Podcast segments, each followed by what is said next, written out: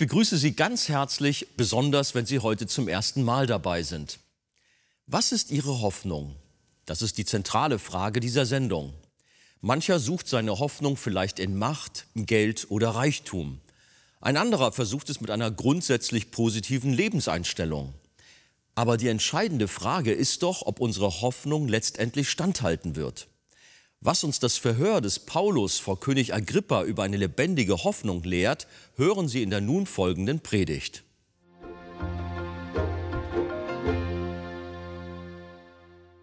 Ich heiße euch herzlich willkommen zu diesem Gottesdienst. Wir sind in der Apostelgeschichte in Kapitel 26 angelangt. Heute schauen wir, wie Paulus vor dem König Agrippa steht. Und äh, ich lade euch ein, mit mir aufzustehen. Wir lesen zunächst einmal Vers 1 bis Vers 8, Apostelgeschichte 26, 1 bis 8. Agrippa aber sprach zu Paulus, es ist dir erlaubt, für dich zu reden. Da streckte Paulus die Hand aus und verteidigte sich so.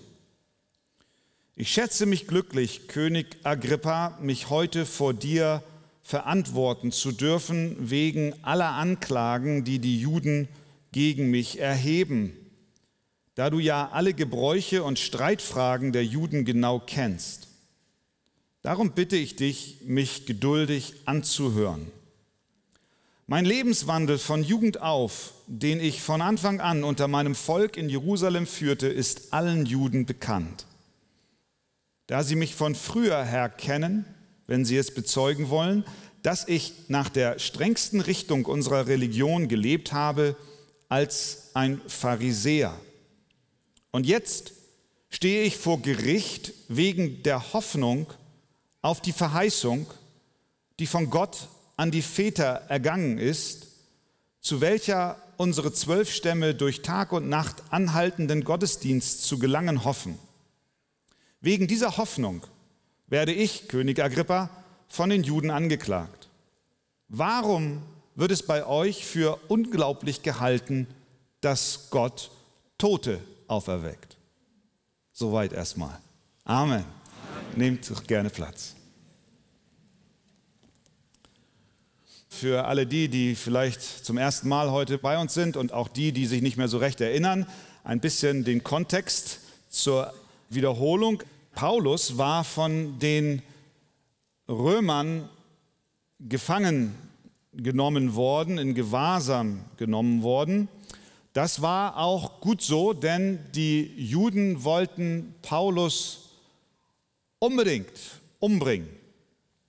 Sie haben verschiedene Versuche unternommen, aber gerade noch rechtzeitig kamen die römischen Soldaten und zogen Paulus aus dem Tumult, der sich um ihn herum entwickelt hatte. Und nun hatten sie ihn als Gefangenen, aber die römischen Politiker wussten nicht so recht, was sie jetzt mit diesem Mann anfangen sollten. Zuerst wurde er in Caesarea von dem Statthalter, dem römischen Statthalter namens Felix verhört. Der Felix konnte nichts Böses an ihm finden.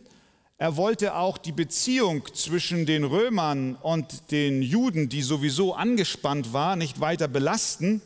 Deswegen hielt er, trotzdem er keine Anklage gegen ihn fand, den Apostel weiterhin fest und gefangen. Zwei Jahre gingen ins Land, dann kam ein neuer römischer Statthalter mit Namen Festus an die Macht. Der hatte von seinem Vorgänger Felix den Fall Paulus geerbt und fragte sich nun auch, was soll ich mit diesem Mann tun? Also wurde Paulus wiederholt verhört. Ergebnis war, dass auch der Festus keine Anklage der Ankläger zu hören bekam, die es rechtfertigen, diesen Mann als Gefangenen zu behalten. Deswegen hatte er eine Hoffnung, nämlich die lag auf dem König Agrippa. Das war so ein Vasallenkönig, von den Römern eingesetzt, aber jüdischer Herkunft. Er paktierte mit den Römern, war aber in der jüdischen Kultur zu Hause. Und dieser Agrippa nun kam nach Caesarea, um Festus, den Statthalter, dort in seinem Amt zu begrüßen. Festus freut sich, dass Agrippa da ist und hofft, dass Agrippa ihm einen Hinweis geben kann, was er denn jetzt in dem Begleitschreiben nach Rom niederschreiben kann. Und tatsächlich, Agrippa will Paulus hören. Der König will Paulus hören. Und das ist, was wir jetzt in Kapitel 26 lesen. Paulus vor König Agrippa. Was macht Paulus in einer solchen Situation? Wieder einmal nutzt er die Chance, um zu evangelisieren. Er sagt zwar, ich verteidige mich, aber wenn wir genau hinschauen, was er denn sagt, ist es letztlich eine Evangelisation, eine Predigt, sodass am Ende Agrippa sagt, es fehlt nicht viel und du überredest mich, dass ich ein Christ werde.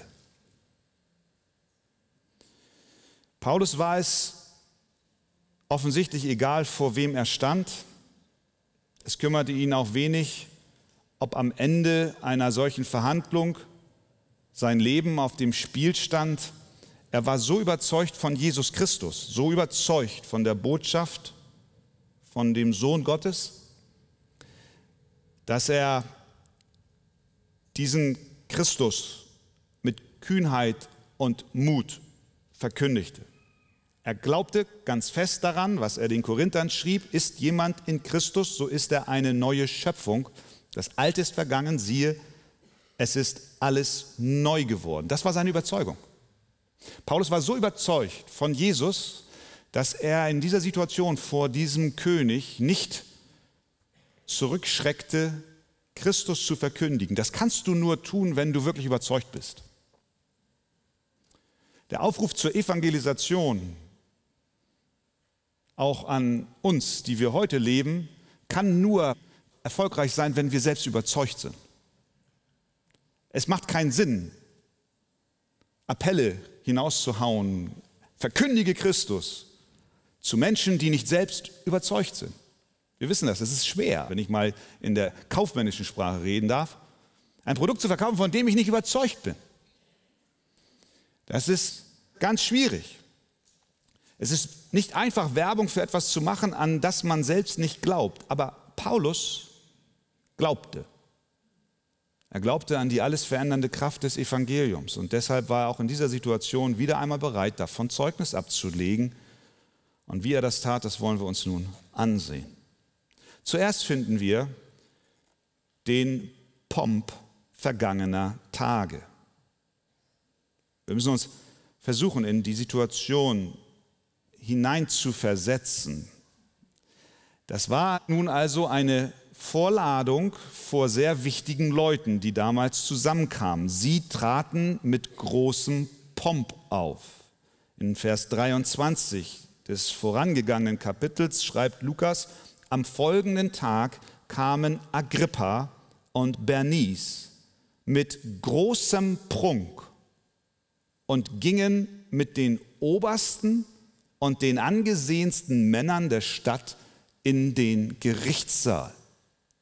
Da war also König Agrippa und Bernice, der jüdische König, die Königin anwesend, Festus, der Statthalter oder auch Gouverneur, hochrangige Offiziere waren da, die Obersten. Caesarea war eine Stadt von militärischem Rang und hoher militärischer Präsenz. Die Offiziere versammelt. Und es waren die angesehensten Männer der Stadt in dem Gerichtssaal, vermutlich Kaufleute, einflussreiche Politiker. Alle waren dort. Auf der einen Seite also die wichtigsten Menschen dieser Welt und auf der anderen Seite dieser unscheinbare kleine Mann aus Tarsus. Was für ein Kontrast. Was für ein Kontrast hier die großartigen Leute in ihrer Macht, mit ihren Positionen und Ämtern, mit Pomp und Gepränge und dort Paulus, der arme, mittellose Gefangene aus der Zelle oder wo auch immer herausgeführt, vermutlich noch nicht mal Möglichkeit gehabt, sich großartig vorzubereiten auf seine Verteidigung, steht da allein. Vor der versammelten Herrlichkeit der damaligen Welt. Es ist interessant, wenn wir an dieser Stelle kurz innehalten und uns darüber im Klaren werden, dass Lukas, der diesen Bericht schreibt, in Vers 23 für das Wort Prunk das griechische Wort Phantasias benutzt. Das heißt übersetzt Prunk, aber üblicherweise können wir es auch mit Fantasie übersetzen. Das ist der Ursprung des Wortes Fantasie. All ihr Pomp war lediglich Fantasie, weil die wahre Macht nicht bei ihnen lag, sondern bei dem jüdischen Gefangenen namens Paulus. Ihre Macht, so scheint es, will Lukas kommunizieren, war nur ein Fantasiebild. Ihre Macht war in Wirklichkeit, so groß sie auch erschien, klein, vergänglich und vorübergehend. Die äußerlich beeindruckenden Dinge dieser Welt erscheinen uns auf den ersten Blick dauerhaft und beständig. Und wir sind beeindruckt von dem Reichtum und der Macht von Menschen. Was konnte damals beeindruckender sein und gewichtiger sein als das römische Reich? Es gab nichts Größeres. Und die Personen, die es repräsentierten, und doch sagt Lukas, es ist nur Fantasie. Ihr Prunk, ihr Pomp, ihr Gepränge wird schon bald weg sein. Am selben Abend noch wurden die Fahnen und die Schmuckstücke wieder zusammengeräumt. Es dauerte nicht lange, dann waren die Menschen nicht mehr da, auch sie mussten irgendwann sterben und sogar das ganze römische Reich ging eines Tages unter. Aber das Evangelium von Jesus Christus, von dem Paulus hier Zeugnis ablegt, hat die Oberhand behalten. Es hat nicht nur diesen einen Tag der Verhandlung überdauert, sondern Jahrzehnt um Jahrzehnt, Jahrhundert um Jahrhundert, Jahrtausend um Jahrtausend. Und so ist die Kraft von Jesus Christus auch heute noch mit uns, obwohl Rom schon lange untergegangen ist. Johannes schreibt, die Welt vergeht und ihre Lust. Wer aber den Willen Gottes tut, der bleibt in Ewigkeit. Lasst uns darauf achten, dass wir uns nicht von der Fantasie, der Fassade dieser Welt blenden lassen. Es wird vergehen, aber Christus bleibt. Und das wusste Paulus. Wie sonst kann er als Einzelkämpfer vor so einer Kulisse stehen und Jesus Christus verkündigen, wenn er nicht weiß, der ewige Gott ist auf meiner Seite. So darfst du auch in deinen Alltag gehen, an die Orte, wo Gott dich hingestellt hat. Manchmal sind wir eingeschüchtert von den Erscheinungen um uns herum, von den Reichen und Schönen dieser Welt und von den Klugen und Intellektuellen. Aber all das wird vergehen. Christus bleibt. Deswegen fasse Mut an dem Ort, wo Gott dich hingestellt hat. Als Agrippa Paulus nun die Erlaubnis zu sprechen gab, begann er mit seiner Verteidigung. Es ist interessant, wie seine Verteidigung sich anhört. Es ist zum wiederholten Mal ein Bericht darüber, was Gott in seinem Leben getan hat.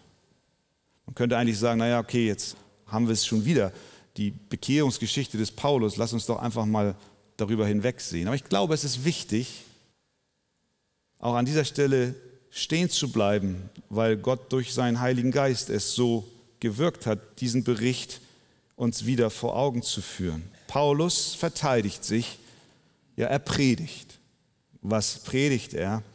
Er spricht zuerst darüber, wie er einst lebte seine Vergangenheit. Vers 4, mein Lebenswandel von Jugend auf, den ich von Anfang an unter meinem Volk in Jerusalem führte, ist allen Juden bekannt. Da sie mich von früher her kennen, dass ich nach der strengsten Richtung unserer Religion gelebt habe, als ein Pharisäer. Er muss schon als junger Mensch Eindruck hinterlassen haben. Man kannte ihn von Jugend auf. Vermutlich war er in den Synagogen, war sehr redegewandt, sehr wissbegierig, sehr gut bewandert in den Schriften, sodass der ein oder andere, der ihn beobachtet hat, vielleicht gesagt hat, du, auf den müssen wir mal acht geben, aus dem wird noch mal was. Ich bin von Jugend auf unter meinem Volk bekannt. Deswegen konnte er auch sagen, dass auch seine Ankläger, wegen denen er jetzt hier vor Agrippa und all den anderen steht, ihn kennen. Aber was ist der Inhalt ihrer Anklage? Sie wussten vom Inhalt seines Glaubens. Er war Pharisäer und er sagt, er hatte wie sie, wie seine Glaubensbrüder, eine Hoffnung.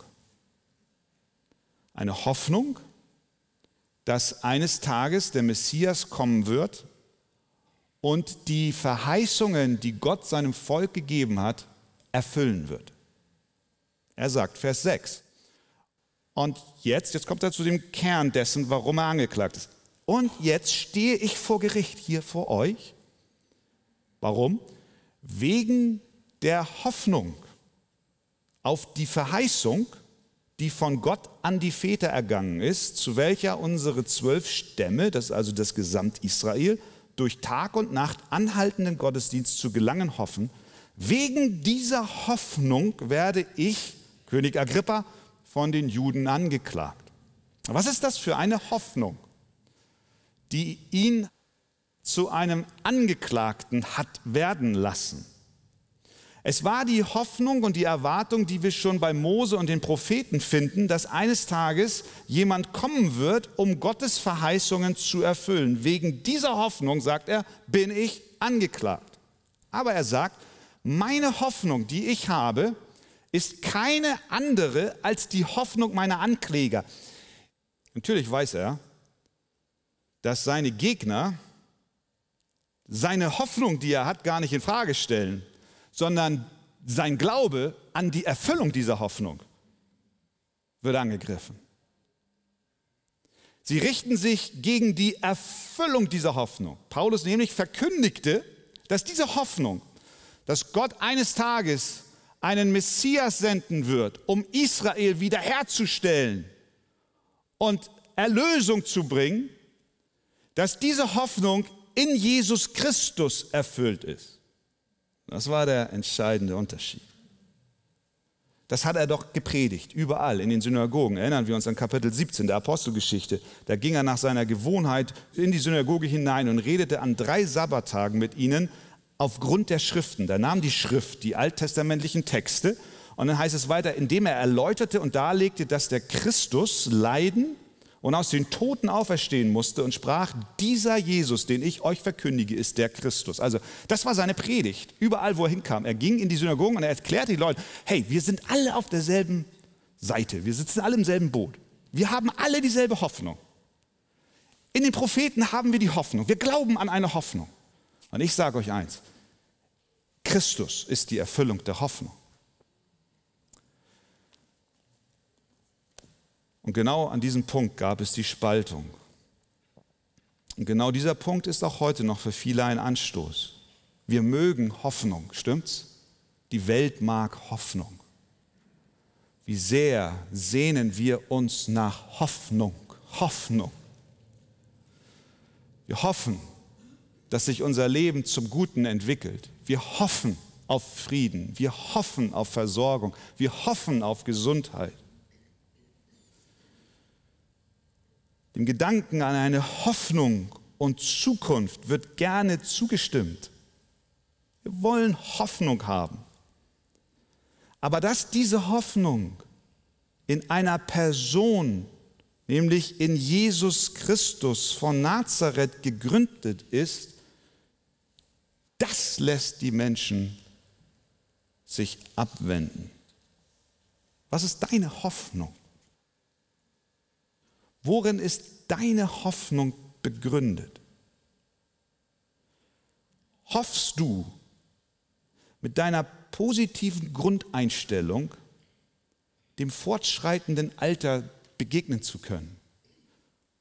Positives Denken ist deine Hoffnung, deine lebensbejahende Einstellung. Worin setzt du deine Hoffnung, wenn du an das Morgen denkst? Wenn die Bibel über Hoffnung spricht, dann spricht sie nicht darüber in dem Sinn, ich hoffe, dass das Wetter morgen gut wird. Nein, Hoffnung ist eine Gewissheit. Biblische Hoffnung ist eine Gewissheit, die noch nicht voll und ganz im Hier und Jetzt erfahren wurde. Wenn wir also von einer lebendigen Hoffnung sprechen, von der Paulus hier sprach, das ist der Grund seiner Anklage. Ich habe eine Hoffnung und sie wird erfüllt in Christus. Wenn wir von einer lebendigen Hoffnung sprechen, durch die Auferstehung Jesu Christi von den Toten, und wenn wir von der lebendigen Hoffnung sprechen, dass der Himmel Realität ist und das ewige Leben real ist, dann reden wir nicht über eine Möglichkeit, sondern über eine Realität, die wir noch nicht im Hier und Jetzt voll und ganz erfahren haben. Das ist unsere Hoffnung. Eine Gewissheit. Unerschütterlich. Und nicht ein vages Erwarten einer Entwicklung in meinem Leben. Nein, ich habe Hoffnung. Warum? Weil Christus für meine Sünden gestorben ist. Er für mich das ewige Leben erkauft hat er aus den Toten auferstanden ist und er lebt und er mich zu sich holen wird in die ewige Herrlichkeit. Das ist Hoffnung.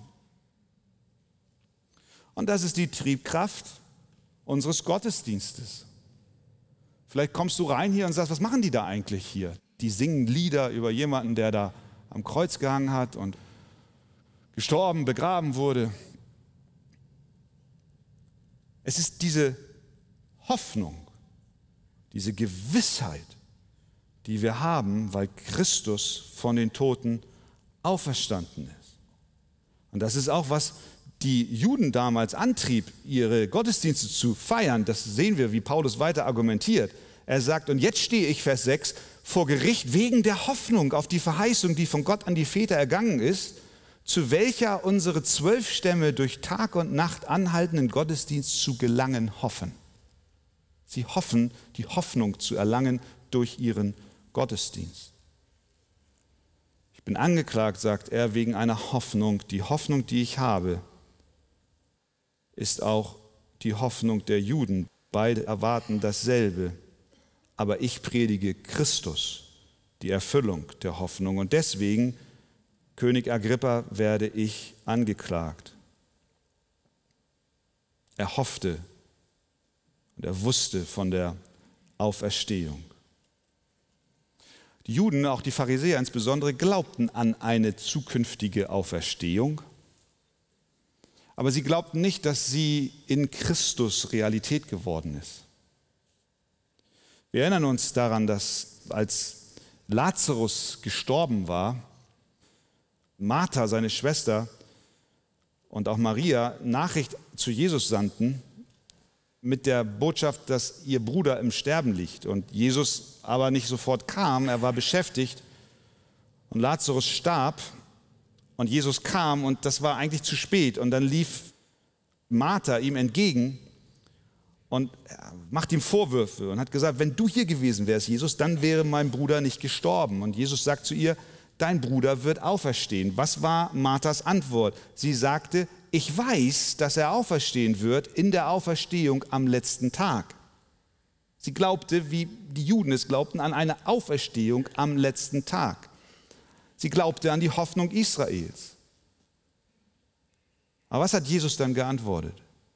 Das ist ähnlich wie Paulus argumentiert. Die Hoffnung haben wir gemeinsam, ist gut. Aber jetzt kommt der entscheidende Punkt. Hey Martha, schön, dass du die Hoffnung auf die Auferstehung am letzten Tag hast. Aber lass mich dir was sagen. Was sagt er? Ich bin die Auferstehung und das Leben. Wer an mich glaubt, wird leben, auch wenn er stirbt. und jeder, der lebt und an mich glaubt, wird in Ewigkeit nicht sterben. Und dann fragt er, Martha, glaubst du das? Sehen wir das? Die allgemeine Hoffnung auf eine Auferstehung ist okay, aber sie ist nicht ausreichend. Allgemeine Hoffnung im Leben zu haben und zu hoffen, es wird alles gut, wunderbar, aber sie reicht nicht aus. Christus sagt, ich bin die Auferstehung und das Leben. Was ist die Basis deiner Hoffnung? Frieden in der Welt, dass das Gute doch noch siegen wird, Versöhnung, die du in deiner Familie erlebst, Hoffnung, dass aus deinen Kindern etwas Gutes wird. Paulus war überzeugt, dass das alles, so gut es auch sein mag, nicht Kern unserer Hoffnung sein darf. Selbst die Auferstehung am letzten Tag ist nicht unsere Hoffnung, sondern Jesus Christus. Er ist unsere lebendige Hoffnung. Denn er enttäuscht nicht. Er verändert sich nicht. Er hat sein Leben für Sünder gegeben damit wir Vergebung unserer Schuld haben und Hoffnung und Gewissheit auf ein ewiges Leben mit ihm. Glaubst du das? Das ist die Frage. Amen.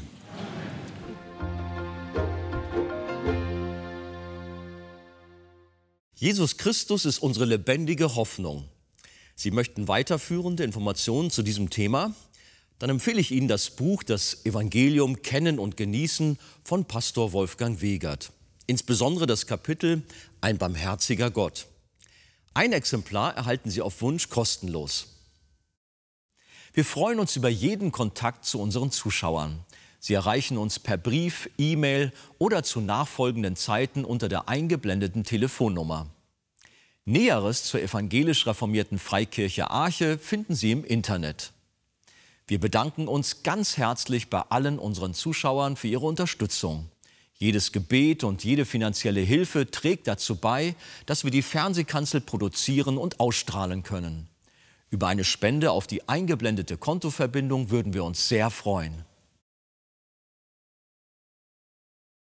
Die einzige Hoffnung, die wirklich standhält, ist Jesus Christus. Dieses Thema werden wir auch auf unserer kommenden Evangelium für unser Landveranstaltung weiter vertiefen. Pastor Wolfgang Wegert kommt mit einem Team nach Esslingen und zwar am Sonntag, den 18. August. Der Gottesdienst beginnt um 15.30 Uhr in der Osterfeldhalle Bergheim. Die genaue Adresse ist Köngener Straße 51 in 73734 Esslingen am Neckar.